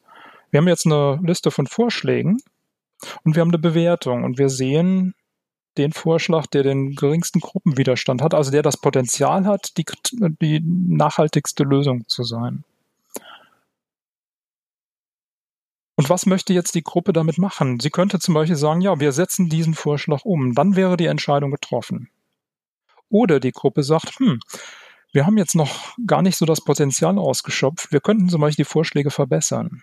Dann könnte die Gruppe entscheiden, oh, wir drehen noch mal eine Runde. Und das ist das, was in der Soziokratie ja auch passiert, dass man mehrere Runden dreht, um die Vorschläge zu verbessern. Und das macht man am effizientesten, indem man sich anguckt, naja, welche Widerstände existieren denn? Also wenn sich die Gruppe entscheidet, ja, wir haben noch kein Vertrauen, das ist noch nicht die endgültige Lösung, die wir haben wollen, dann guckt man sich nochmal die Vorschläge an. Und das ist das, was der Moderator dann durchmoderiert, zu gucken, die einzelnen Menschen zu fragen, ja, gegen diese Lösung, welchen Widerstand hattest du und was bräuchtest du, damit dein Widerstand geringer wird? Also sprich, wie könnten wir den Vorschlag verbessern, dass der Gesamtwiderstand in der Gruppe äh, geringer wird? Und das ist das Potenzial, die Widerstände anzugucken, dass man dann über Iterationen anschauen kann, wie können wir die Vorschläge verbessern, um dann letztendlich zu dem Punkt zu kommen, die Gruppe hat gesehen, wir haben uns jetzt alle Mühe gegeben, wir können keine äh, weiteren Verbesserungen machen, wir setzen das jetzt um. Und das ist, wie die Gruppe dann, und deswegen heißt das systemische Konsensieren auch Konsensieren, zu einem Vorschlag kommt, der dem Konsens am nächsten kommt. Also Konsens ist, es gibt keinen Einspruch, keinen Einwand gegen die Lösung. Niemand hat einen Widerspruch. Also, dem, Entschuldigung, hm? ja, für deinen Gedanken ja. zu Ende. Ja, die, die, die Idee ist, ähm, wenn der Konsens ist, niemand hat einen Einspruch niemand hat ein Problem mit dem Vorschlag. Okay, jetzt grätsch ich aber Vorschlag der. Okay, dann grätsch mal rein. genau, ich habe ja die Rolle des Moderators, das heißt, ich darf reingrätschen. ähm, genau, wir kämpfen also eigentlich die ganze Zeit gegen das Veto ein bisschen, versuchen die Vetos loszuwerden, die Widerstände loszuwerden. Die mhm. große Frage ist aber natürlich, ähm, warum muss das denn immer, warum müssen wir das unbedingt tun? Ist es wirklich notwendig, dass wir alle damit so happy machen, dass es keinerlei Veto mehr gibt? Nee, müssen wir nicht. Und das ist auch der Unterschied ähm, beim, bei der Soziokratie, dem Konsent und beim systemischen Konsensieren, dass es gar nicht darum geht, ein Veto auszuschließen. Mhm. Also das Veto, das ist ja genau das Problem bei einem Konsens, mhm. dass es ein Veto gibt. Das heißt, an jemanden, der sagt, nein, das möchte ich nicht, da kommt die Gruppe nicht dran vorbei. Das heißt, die, wenn man ein Veto zulässt, also äh, wirklich einen Konsens haben will, dass keiner ein Veto hat. Also Veto ist ja, ich habe einen, Wider, Widerstand, einen Anliegen, ich habe einen Widerspruch, äh, einen Widerstand. Ähm, wenn man das zulässt, dann blockiert, kann man dadurch eben die Situation kriegen, dass eine Entscheidung blockiert wird, weil sie einfach nicht getroffen werden kann. Und sowohl Soziokratie als auch systemisches Konsensieren gehen über diesen, äh, dieses Veto ähm, hinweg. Ähm, beim systemischen Konsensieren ist es so, dass die Gruppe entscheiden kann, wir haben jetzt eine Lösung, wo der Gruppenwiderstand niedrig ist. Das heißt nicht, keiner darf einen Widerstand haben, sondern wir nehmen den äh, Vorschlag, mhm. wo die wenigsten Widerstände sind. Weil das ist dann nämlich dem Konsens am nächsten. Und dann kann die Gruppe sagen, ja, wir haben jetzt wirklich einen Tag lang ähm, äh, ähm, uns Widerstände angeguckt, wir haben einen Tag lang äh, angehört, was können wir verbessern. Wir werden keine bessere Idee finden, weil wir alle Möglichkeiten ausgeschöpft haben. Wir wissen, Herr Müller ist immer noch dagegen, der hat einen Widerstand dagegen. Aber die Gruppe beschließt jetzt, wir setzen den um, weil das ist für uns aus den existierenden Vorschlägen der beste Vorschlag. Der, der dem Konsens am nächsten ist, obwohl noch jemanden Widerstand hat. Das heißt, die Gruppe kann den Vorschlag umsetzen, das ist beschlossen, obwohl noch Widerstände existieren. Das heißt, sowohl im, äh, in der, ähm, bei der Soziokratie als auch beim äh, systemischen Konsensieren gibt es kein Recht auf Veto sondern es wird geguckt, wie können wir der, der ein, der, der einen Widerstand hat, der einen Veto geben würde, wie können wir den berücksichtigen? Wie können wir dem seine Meinung anhören? Zu schauen, wie können wir unsere äh, Vorschläge verbessern? Doch wenn wir an dem Punkt sind, dass wir einsehen, dass die Gruppe einsieht, es hat keinen Zweck, da jetzt nochmal noch eine Stunde oder noch eine Woche drüber zu, zu reden. Dann zu sagen, schön, das ist jetzt der beste Vorschlag, den wir gefunden haben und den setzen wir um. Beantwortet mhm. das deine Frage? Ein bisschen, ja. Also es gibt auf jeden Fall noch so, ein, äh, so, so eine Exit-Tür. ja. ja. Dürfte ich noch mal kurz einhaken an der Stelle? Ähm, Bitte. Genau, weil ich möchte schon noch mal klar sagen, also wenn jemand einen schwerwiegenden Einwand in der Soziokratie hat, den man nicht integrieren kann, was wirklich ein richtiger Ausnahmefall ist, dann würde man nicht einfach vorangehen und die äh, Entscheidung treffen, weil das natürlich ähm, äh, absolut unserem Prinzip äh, widersprechen würde, dass eben jede Stimme gehört wird und dass wir eben Entscheidungen nur dann treffen, wenn es keine schwerwiegenden Einwände gibt. Aber es ist de facto so, dass wenn man eben nicht stehen bleibt bei, oh, ich will das nicht, deswegen äh, funktioniert das nicht. Wie gesagt, unsere Einwände sind definiert als ich habe schwere Bedenken, dass wir mit diesem Beschluss unser Ziel erreichen. Und da gibt es verschiedene Möglichkeiten. Entweder man kann den äh, Beschluss inhaltlich anpassen, man kann Messkriterien einführen. Das macht oft Sinn, dass man sagt, wie könnte man denn deine Bedenken messen? Jemand sagt, die und die Sache wird viel zu teuer werden und es ist jetzt eine Entscheidung, die man äh, durchaus auch wieder rückgängig machen könnte, dann könnte man natürlich messen, wie entwickeln sich denn die Finanzen? Haben wir jetzt vielleicht mehr Spendeneinnahmen durch diese neue Homepage oder ist die Homepage de facto äh, ein Kostenträger, den wir uns nicht leisten können? Das kann man natürlich messen und sich anschauen und die Entscheidung dann auch nochmal überdenken. Ähm, genau Und es ist bei der Soziokratie ebenso, wir fragen nicht, bist du glücklich und denkst du, das ist die beste Entscheidung, die wir hätten treffen können? Nein, wir sagen, glaubst du, dass wir mit dieser Entscheidung weiter vorangehen können? Kannst du da mitgehen? Das ist eine ganz andere Qualität. Und äh, Menschen, die in einem Unternehmen, in, in einer Abteilung zusammenarbeiten, in Ausrichtung auf ein gemeinsames Ziel, die haben natürlich auch ein Interesse daran, weiter voranzuschreiten. Es ist jetzt kein Spaß zu sagen, ich bin jetzt der, der immer alles hier auffällt. Finde ich super, die Rolle. Äh, so sind Menschen eigentlich nicht gestrickt. Also wenn das Menschen machen, dann deutet das meistens darauf hin, dass sie ganz, ganz lange ignoriert wurden und da eine ganz schmerzhafte Erfahrung haben und das jetzt quasi äh, immer wieder erleben wollen, oh, ich werde hier berücksichtigt, ich werde hier gehört.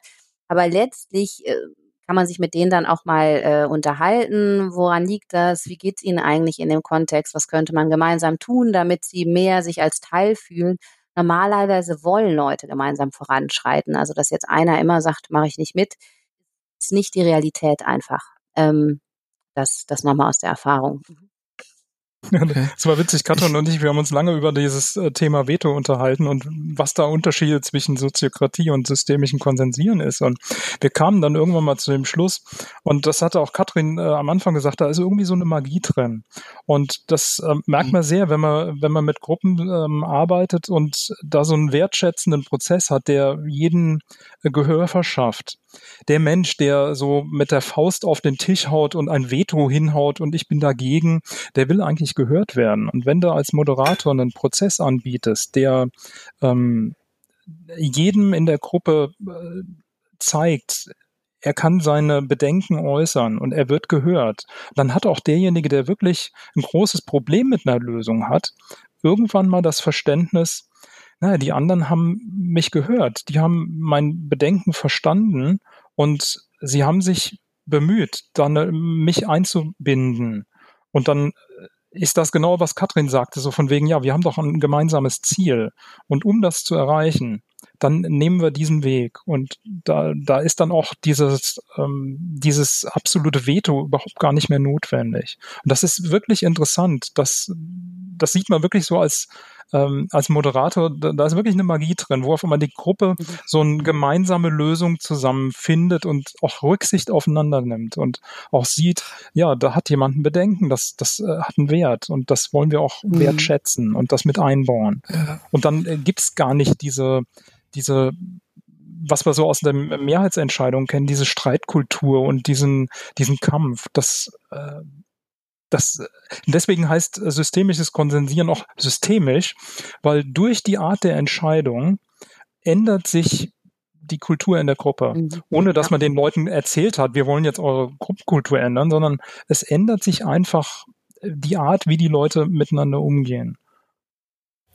Ja, ich glaube, diese Benefits, die müsst ihr auch echt, oder das wären jetzt vielleicht so Sachen, die man auch als Tipp für ähm, beispielsweise Scrum Master oder andere Moderatoren mitgeben müsste, weil es bleibt bei mir schon der Eindruck zurück, dass das Zeit kostet, das so zu machen. Ähm, ich glaube, andere Methoden wären ein bisschen flockiger, sage ich mal. Der autokratische äh, Order bei Mufti-Weg, der ist in jedem Fall immer ja, schneller. Ja, ja. Aber der hat halt auch seinen bitteren Preis. Ähm, ich glaube, das nochmal vielleicht in der Kürze auf den Punkt zu bringen. Es ist so ein bisschen, man hat alle Seiten gehört. Es ist motivationsfördernd. Ähm, habt ihr da noch so, so in Kürze Ergänzungen, vielleicht in so Bullet Points äh, gepackt, was ich dadurch gewinne, dass ich dann eventuell mal einen Tag länger brauche für die Entscheidung oder so. Was du definitiv gewinnst, ist, dass du, wenn du die Entscheidung so getroffen hast, dass alle Vertrauen in die Entscheidung haben. Du hast in der Umsetzungsphase was gewonnen, weil dann kannst du nämlich die Lösung nachhaltig umsetzen. Was nutzt dir das, wenn du eine schnelle, schnelle Entscheidung getroffen hast, aber hinterher sind dann alle Müllers der Welt, ähm, sitzen dann im Büro und moppern rum. Ja, ich habe doch gleich gesagt, dass das nicht funktioniert. Ja, mhm. ähm, dann verlierst du viel mehr Zeit, hinterher noch irgendwelche anderen Lösungen dann noch einzubasteln. Ähm, das ist, glaube ich, das Argument, was mir jetzt so einfällt. Katrin? Fällt dir noch was ein? Ähm, also ganz spontan erstmal, äh, Konsent kann auch super schnell gehen. Wir machen also auch so Entscheidungen wie, ähm, äh, jetzt haben wir mehr, mehr Zeit für das und das Thema gebraucht. Ähm, passt das, wenn wir die Entscheidung auf die nächste Sitzung verschieben und dann machen wir einfach Daumen hoch, ist, ich habe keinen Einwand, Daumen runter ist, ich habe einen Einwand, der wird dann kurz gehört und weiter geht's. Das, man kann also auch Konsent in einer Minute machen oder auch in weniger, wenn es mhm. gar keine Einwände gibt. Ne? Man muss nicht immer diese Meinungsrunden machen. Das ist ja wirklich für den Fall, dass eine Sache so wichtig ist, dass man sagt, wir wollen gemeinsam eine Lösung erarbeiten, die dann nochmal mehr mhm. unseres ist, als wenn einfach jemand eine Lösung vorschlägt. Aber selbst das wird in ganz vielen Gruppen gemacht. Also es kommt jemand rein, sagt, ich habe die und den Vorschlag. Äh, wir haben eine Anfrage von dem und dem bekommen, ob wir das und das Projekt machen wollen. Ich habe den und den Vorschlag, wie gehen wir damit um? Und dann wird einfach nur noch nach Konsent gefragt. Es gibt vielleicht noch eine kurze mhm. Reaktionsrunde. Es kann also auch wirklich abgekürzt werden. Und genau was Markus sagt, also ist es nicht zu unterschätzen, was es für Reibungsverluste, was es für Kosten für Unternehmen verursacht, wenn Menschen innerlich kündigen, weil sie nicht gehört werden. Also das mhm. hört sich jetzt super dramatisch an, aber es ist auch dramatisch, weil ähm, Menschen, die nicht gehört werden, äh, die bringen sich nicht voll ein, die haben gar keine Lust, ihr mhm. Potenzial mhm. zu entfalten. Man muss sich das mal vorstellen, wenn man wirklich merkt, ich bin hier in einem Team, wo ich wo ich gefragt werde, bei den Sachen, die uns angehen, die entscheiden wir. Wir sind die Experten. Wir bringen uns da voll ein. Die Menschen, die wachen richtig auf und haben Interesse auch dran, mhm. Sachen zu verbessern, die vielleicht auch gar nicht auf der Agenda stehen und sagen, hör mal, ich habe gehört, andere Unternehmen machen das und das. Also man, man entfaltet ein wahnsinniges Potenzial, wenn man Leute einlädt und, und wirklich authentisch äh, mit entscheiden lässt und gemeinsam Entscheidungen trifft. Und das ist wirklich nicht zu unterschätzen. Und von Tagen Entscheidungen, also das habe ich auch noch nie erlebt. Ähm, also keine Sorge vor der Konsententscheidung. Ein wichtiges Thema, ähm, unstrukturiert diskutiert. Also zum Beispiel mein beliebtes Beispiel mit der Hundepolicy. Da wird man sich äh, in einem Wohnprojekt gerne auch zwei, drei Stunden die Köpfe einschlagen und jeder erzählt nochmal die Geschichte, wie man als kleines Kind gebissen wurde und so weiter. Also das mhm. ist nicht schneller als wenn man sich einen Moderator holt, der Konsententscheidung macht. Und wie gesagt, man hat alle an Bord und alle haben ein Interesse daran zu zeigen, dass die Entscheidung ähm, funktioniert. Das ist unglaublich viel wert. Ähm, Vielen Dank, dass du wieder das Hundethema in die Folge bringst. okay, einfach auf Hunde.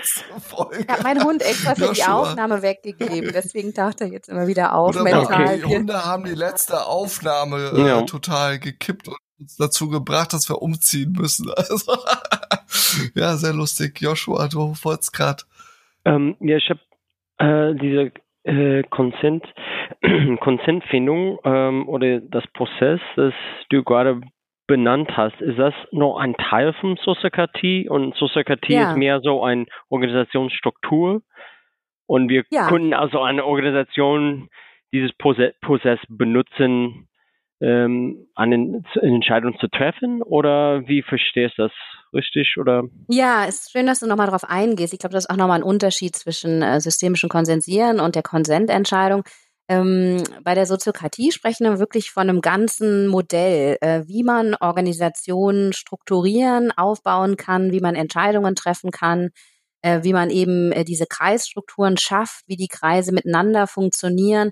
Also das ist wirklich ein umfassendes Modell. Ähm, da gibt es auch äh, ein Buch, was ich empfehlen möchte, Many Voices, One Song äh, for, äh, bei Sociocracy for All. Es gibt auch ein deutsches Soziokratiebuch, aber es geht also wirklich um alle Fragen. Wie, wie treffen wir Entscheidungen? Ist nur eine ganz zentrale natürlich Entscheidung.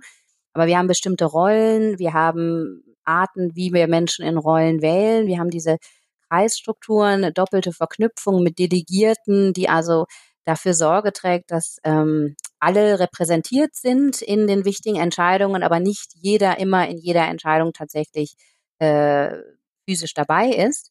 Und ähm, wir haben ein ganz anderes Führungsmodell. Also wir haben Kreisleitungen, die aber, wie gesagt, keine ähm, Sanktionsgewalt haben. Also Soziokratie gibt Antworten auf, auf alle Fragen, wie kann ich quasi ein Unternehmen umgestalten oder eine neue Organisation schaffen, äh, die sich dann eben mit diesem Selbstmanagement-Prinzip agil arbeitet und eben ganz wichtig, wir wollen auf Augenhöhe miteinander arbeiten, wir wollen alle Stimmen hören und alle Anliegen berücksichtigen und gemeinsam eben wachsen. Genau. Ja. Äh, da äh, schön, dass du dieses Kreisthema auch nochmal angesprochen hast, weil das habe ich auch bis eben noch nicht so ganz verstanden, was das genau bedeutet, dass man so in Kreisen das Ganze organisiert. Ich glaube, da geht's einfach, ähm, ja, oder wie sage ich ich hatte im Vorhinein auch ein paar äh, Inputs mir mal angeguckt oder auch einen Podcast gehört zu dem Thema Soziokratie und da kam auch so eine Kritik auf gegenüber dem Ansatz, dass das so ein tierisches Bürokratiemonster auch sein soll. Hast du eine Ahnung, wo das herkommt und äh, was da vielleicht auch so ein bisschen die Schattenseite ist? Ähm, also ich empfinde es tatsächlich überhaupt nicht so. Ich, ich finde den Namen immer so ein bisschen antiquiert. Ähm, ich glaube, die mhm. Holokratie ist sehr viel besser daran, sich zu vermarkten, ist aber ganz klar ein Spin-off von der Soziokratie. Der Vorteil der Soziokratie gegenüber der Holokratie wäre eben auch, dass die äh, Holokratie eigentlich viele Dinge festlegt, die bei der Soziokratie einfach noch offen sind. Also der Soziokratie mhm. geht es eben um diese vier Kernprinzipien, also das, das Kreisprinzip, das Konsentprinzip, die offene Wahl und die doppelte Verknüpfung der Kreise. Und das wird eben auf die äh, Unternehmen angepasst. Ähm, kann es nicht nachvollziehen, warum das äh, administrativ ein Monster sein soll, weil, wie gesagt, erstmal die, diese Grundprinzipien sehr leichtfüßig sind und sehr flexibel und man eben auch gar nicht vorgegeben hat, was muss jetzt im Konsent entschieden werden und was nicht. Man kann sich auch im Konsent natürlich einigen, dass man eine Mehrheitsentscheidung zu bestimmten Dingen macht oder dass einer das alleine entscheidet und alle mitgehen. Also ähm, wüsste, müsste da, glaube ich, von dir noch konkreter den, ähm, den Kritikpunkt hören. Ich erlebe es so, dass im Gegenteil, wenn man jetzt in ein Wohnprojekt kommt, wo bisher alle immer versucht haben, alles zu entscheiden, die Soziokratie eine unglaubliche ähm, Leichtigkeit und Effizienz reinbringt. Und die Kreise, mhm. die werden ja auch dann geschaffen, wenn sie gebraucht werden. Also man fängt mit einem Kreis an und daraus gliedern sich dann eben äh, Arbeitskreise aus, die sich mit bestimmten äh, Zuständigkeitsbereichen beschäftigen, wenn, wenn aber dieses Mandat abgelaufen ist, es gibt ja durchaus auch Aufgaben, die nur eine gewisse Zeit haben, zum Beispiel jetzt ein Kreis, der sich mit der Suche nach einem geeigneten Bauplatz für ein Wohnprojekt beschäftigt, die werden dann natürlich auch wieder aufgelöst. Also ähm, ich empfinde es überhaupt nicht so. Und man versucht eher in kleinen Gruppen voranzukommen und ähm, ja, ich ja. erlebe es als sehr pragmatisch und nicht als äh, bürokratisch. Guti. Mhm. Wunderbar. Ich glaube, wir sind auch zeitlich äh, auch schon ziemlich äh, wieder in unserer Timebox oder aus der Timebox. ne? ja. ähm, von daher würde ich sagen, äh, für mich war da jetzt schon vieles, was ich heute lernen durfte. Ähm, aber ganz klassisch, Katrin, würden wir dich noch mal zum Ende fragen. Ähm, oder auch dich, Markus, ähm, gibt es Themen, die euch noch ganz besonders wichtig sind, die wir jetzt aber in der Stunde noch nicht geteasert haben? Wir können es ja auch noch mal mit einer Shownote äh, sonst weiterführen oder gibt es auch sonst Fragen, die ihr habt, die noch offen geblieben sind? Also ich glaube, so eine Sache, die Markus auch schon angedeutet hat, ist es einfach eigentlich ähm, total wichtig, das zu erleben. Man kann ähm, Soziokratie mhm. schwer äh, rein theoretisch vermitteln. Also es ist wirklich ähm, immer wieder die Erfahrung, wenn Menschen alleine, wir machen auch so einen Online-Kurs über das Soziokratiezentrum Deutschland, wenn man da in Teams arbeitet, ähm, ja, das halt einfach diese Art in Runden zu sprechen, beziehungsweise die Art Entscheidungen zu treffen, eine gewisse Atmosphäre erzeugt. Und das wird eben wirklich erst spürbar, wenn man es tatsächlich macht. Ähm, genau, das war jetzt so ein bisschen mein Wermutstropfen dabei. Ähm, mhm. Aber wir sind nun eben keine Gruppe, die ein gemeinsames Ziel hat jetzt hier in dem äh, in dem Setting heute Abend. Deswegen konnten wir da auch keine äh, Entscheidung treffen gemeinsam. Das hätte eben wieder auch nicht die, ja, genau, wir hatten die Idee, aber ich glaube, das ist so ein bisschen noch mein, ähm, ja, also wenn man Lust darauf hat, dass man wirklich versucht, mal sowas mitzuerleben. Ähm, genau, weil ich glaube, dann erst äh, kann man ja auch wirklich mhm. spüren, ist das was für mich und, und möchte ich so arbeiten und Genau, die Qualität der Zusammenarbeit ist, glaube ich, einfach das, worum es äh, ja letztlich immer geht ähm, bei allen Aspekten der Soziokratie. Und ähm, ja, ich glaube, dass das ein Thema der ja. Zukunft ist. Ich hoffe, dass es viel bekannter wird, noch so wie die gewaltfreie Kommunikation auch. So, ich glaube aber so inhaltlich habe ich schon die Punkte, die mir wichtig waren, auch äh, sagen können. Herzlichen Dank mhm. auf jeden bitte, Fall bitte. auch für das Forum. Bitte. Ja, was, was ich spannend an, an der ganzen Diskussion finde, ist eben, dass es ja, ein, ein Punkt ist mir wirklich aufgefallen, dieses, diese Wichtigkeit von Moderation. Ähm, ich glaube, das ist gar, das kann man gar nicht ähm, zu, zu sehr betonen, ähm, dass über eine Moderation sehr viel ja passieren kann in der Gruppe und dass es auch wichtig ist, dass es ein, eine explizite Moderation gibt bei einem Entscheidungsprozess. Und was mir dann am allerwichtigsten ist, ist die Haltung, die hinten dran steht. Also eigentlich ist es mit der richtigen Haltung, es ist eigentlich sogar egal, welchen Prozess man anwendet.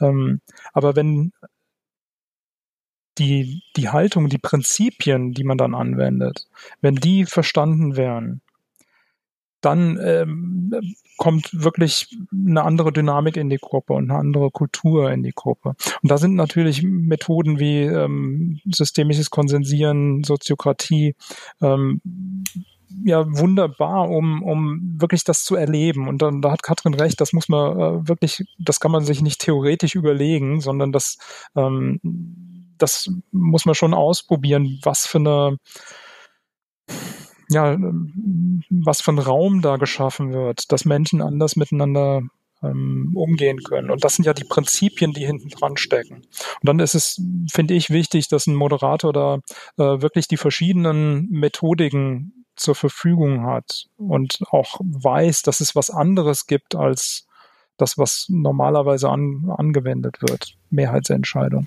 sondern einfach eine, eine Methodenkompetenz hat, andere Prinzipien, andere Haltung in, in eine Gruppe reinzubringen. Ich mag gerade auch noch was ergänzen. Es ist so ein Thema, das haben wir bewusst rausgelassen. Wir hatten äh, im Vorgespräch hatten wir das so ein bisschen gepitcht, ob wir da auch ein bisschen in die politische Richtung gehen. Ähm, das haben wir jetzt bewusst gesagt, machen wir nicht. Ich werde es auch nicht zu weit führen. Aber das, was ihr gesagt habt, in, zwischen den Zeilen, der Benefit ist, dass es Leute enger zusammenbringt. Und darin sehe ich in jedem Fall auch viel Potenzial, auch im politischen Bereich. Und da gibt es eine sehr schöne Story, die ich empfehlen kann und die werde ich auch verlinken aus dem Podcast 180 Grad Geschichten gegen den Hass über äh, eine Geschichte aus Irland, wo man so einen, ähm, ja, man könnte sagen Hardliner, so einen Briefträger aus der Provinz, der äh, im Kontext von so einer äh, ja, so einem Bürgerrat eigentlich zufällig ausgewählt wurde, um über politische Themen zu diskutieren mhm. und wo so besprochen oder gezeigt wird, was das gemacht hat mit den Menschen und was diesen hardcore konservativen Wutbürger, könnte man sagen, dazu gebracht hat, dass er am Ende sich hardcore eingesetzt hat für das Durchbringen der Entscheidungen in Irland für die homosexuelle äh, Ehe, fand ich unglaublich schön mitzukriegen. Und dieses Potenzial, ähm, das finde ich ist auch mhm. ein sehr schönes Thema. Ich werde euch das verlinken in den Show Notes. Der ist eben auch nicht weniger als perfekt, um wieder zu dem Lied zurückzukehren. Mhm. Die Schönheit in allen wieder äh, frei werden lassen. Mhm. Weil wir grundsätzlich unglaublich Freude daran haben, ähm, ja, zum Wohlergehen anderer beizutragen, wenn es uns eben selbst auch gut geht und wenn wir auch berücksichtigt ja. werden. Mhm. Ja, und das ist ja auch ein wichtiges Thema. Wie können wir auch in größeren Gruppen, sogar in, in politischen Entscheidungen anders miteinander umgehen und anders entscheiden. Man systemisches Konsensieren wird in zwei Gemeinden in Österreich ähm, benutzt, um Entscheidungen auf Kommunalebene zu treffen. Und das ist auch, auch eine, eine, das ist eine Frage der Methodik. Und natürlich, wenn man mit größeren Gruppen arbeitet, dann äh, kann man andere Methoden anwenden, das zu moderieren. Dann ähm, trifft man sich nicht alle zusammen, sondern macht das mit anderen Formaten. Mhm. Und aber trotzdem mit der Haltung, den Widerstand der einzelnen ja. Leute mhm. mit einzubeziehen, den einzelnen Leuten das Vertrauen zu geben, dass sie beteiligt sind und dass sie ähm, dass ihre Anliegen mit einfließen. Das ist natürlich eine, eine Frage, wie moderiere ich das und wie kann ich das hinführen, dass es auch möglich ist, eine Diskussion zu führen. Dass das nicht einfach nur alle treffen sich und ähm, schreien sich an, ausartet. Mhm.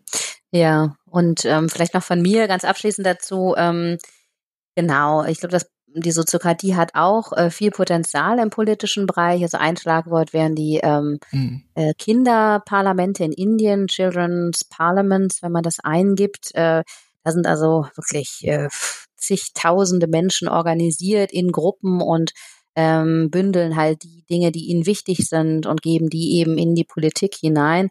Ähm, es gibt auch in, in Holland Beispiele, wie einfach ähm, Bürger ähm, mit Stadträten zusammenarbeiten, soziokratisch und ähm, ja, Themen da auf die Agenda äh, bringen, wie man auch durchaus ähm, einfach mal Parteien hinter sich lässt und gar nicht überlegt, was ist jetzt hier, wessen Parteilinie, sondern einfach gemeinsam Lösungen sucht. Ähm, und all diese Ideen, Bürgerinnenversammlung jetzt von Extinction Rebellion oder so, erstmal so eine, so eine Bürgerinnenversammlung zusammenzusetzen, sagt ja noch nichts darüber aus, wie die jetzt gemeinsam Entscheidungen trifft. Und ich denke, da ist Soziokratie, was ja auch von, äh, von Extinction Rebellion ähm, teilweise umgesetzt wird, auch wieder einfach eine Methode, die da weiterbringen kann und sicherlich auch das systemische Konsensieren. Also auf jeden Fall viel, viel ähm, ja, Möglichkeiten immer da, wo Menschen sagen, wir, wir hm. wollen gemeinsam tragfähige Lösungen finden. Das ist natürlich in der Politik auch der Fall, ja. Ja, äh, danke euch ja für die für den Einblick in der Welt der Entscheidungsfindung.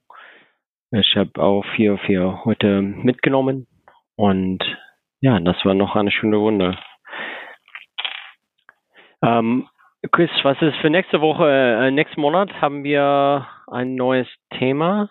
Yes. Möchtest du ein bisschen dazu erzählen? Das kann ich gern machen. Und ich habe sogar just zehn Minuten, bevor wir uns hier getroffen haben, mit unserem nächsten Gast unterhalten. Und um das auch mal offen zu legen, wir haben übrigens die Reihenfolge der Folgen und die Themen, äh, die wir bearbeiten, mit einer systemischen Konsensierungsmethode getroffen. Und es hat sogar bei uns funktioniert. Ich darf verraten, für eine andere Entscheidung im familiären Kontext bin ich damit krass auf die Nase gefallen, aber dazu vielleicht später mehr. Äh, der nächste Gast ist, und jetzt werde ich bestimmt den Nachnamen falsch aussprechen und mich nächste Woche, äh, nächste Woche, nächsten Monat äh, das hoffentlich richtig lernen auszusprechen. Unser nächster Gast heißt Monika Dimitrakopoulos Graz und sie ist Beraterin und Trainerin für Organisationsentwicklung. Das heißt, es gibt ein wenig Nähe äh, zu unserem Gast, den wir aus dem Beta-Kodex hatten, den Peter Pröll, ähm, aber durchaus auch gewichtige Unterschiede. Und sie wird uns äh, etwas zum Thema Change-Prozesse in Firmen erzählen und wie sie das Thema angeht und äh, ja, welchen Werkzeugkoffer sie da äh, zur Verfügung hat. Und da werden wir bestimmt auch einiges noch lernen. Soweit von uns. Ja, super. Ja. Dann würde ich sagen, wir haben es jetzt geschafft? geschafft? ja. Und äh, gebt uns yeah. bitte gerne Feedback, massig. Am liebsten äh, per E-Mail ist die einfachste Variante. Äh, post at dailyofmonth themans.de und das ist auch die äh, Webadresse www.dailyofthemonths.de. Da gibt es auch ein Kontaktformular, wenn ihr Gedanken habt zur Folge, wenn ihr Fragen habt, wenn ihr vielleicht mal das Angebot annehmen wollt äh, von der Katrin, äh, das mal zu erleben, wie Soziokratie geht, meldet euch bei uns, wenn wir eine große Gruppe zusammenkriegen. Vielleicht können wir es auch gemeinsam organisieren. Wer weiß, also immer her mit euren Reaktionen. Ja, super. Ihr könnt auch gerne systemisches Konsensieren Entschuldigung. kennenlernen. das wollte ich gar nicht. Oder ein Nix. So, wir zeigen euch alles. ja. Gut, wunderbar. Vielen Dank, Katrin. Vielen jo. Dank, Markus. Vielen Alles Dank, Joshua. Ja, danke euch. Ja, danke. Danke für die Tag heute. Tschüss. Tschüss.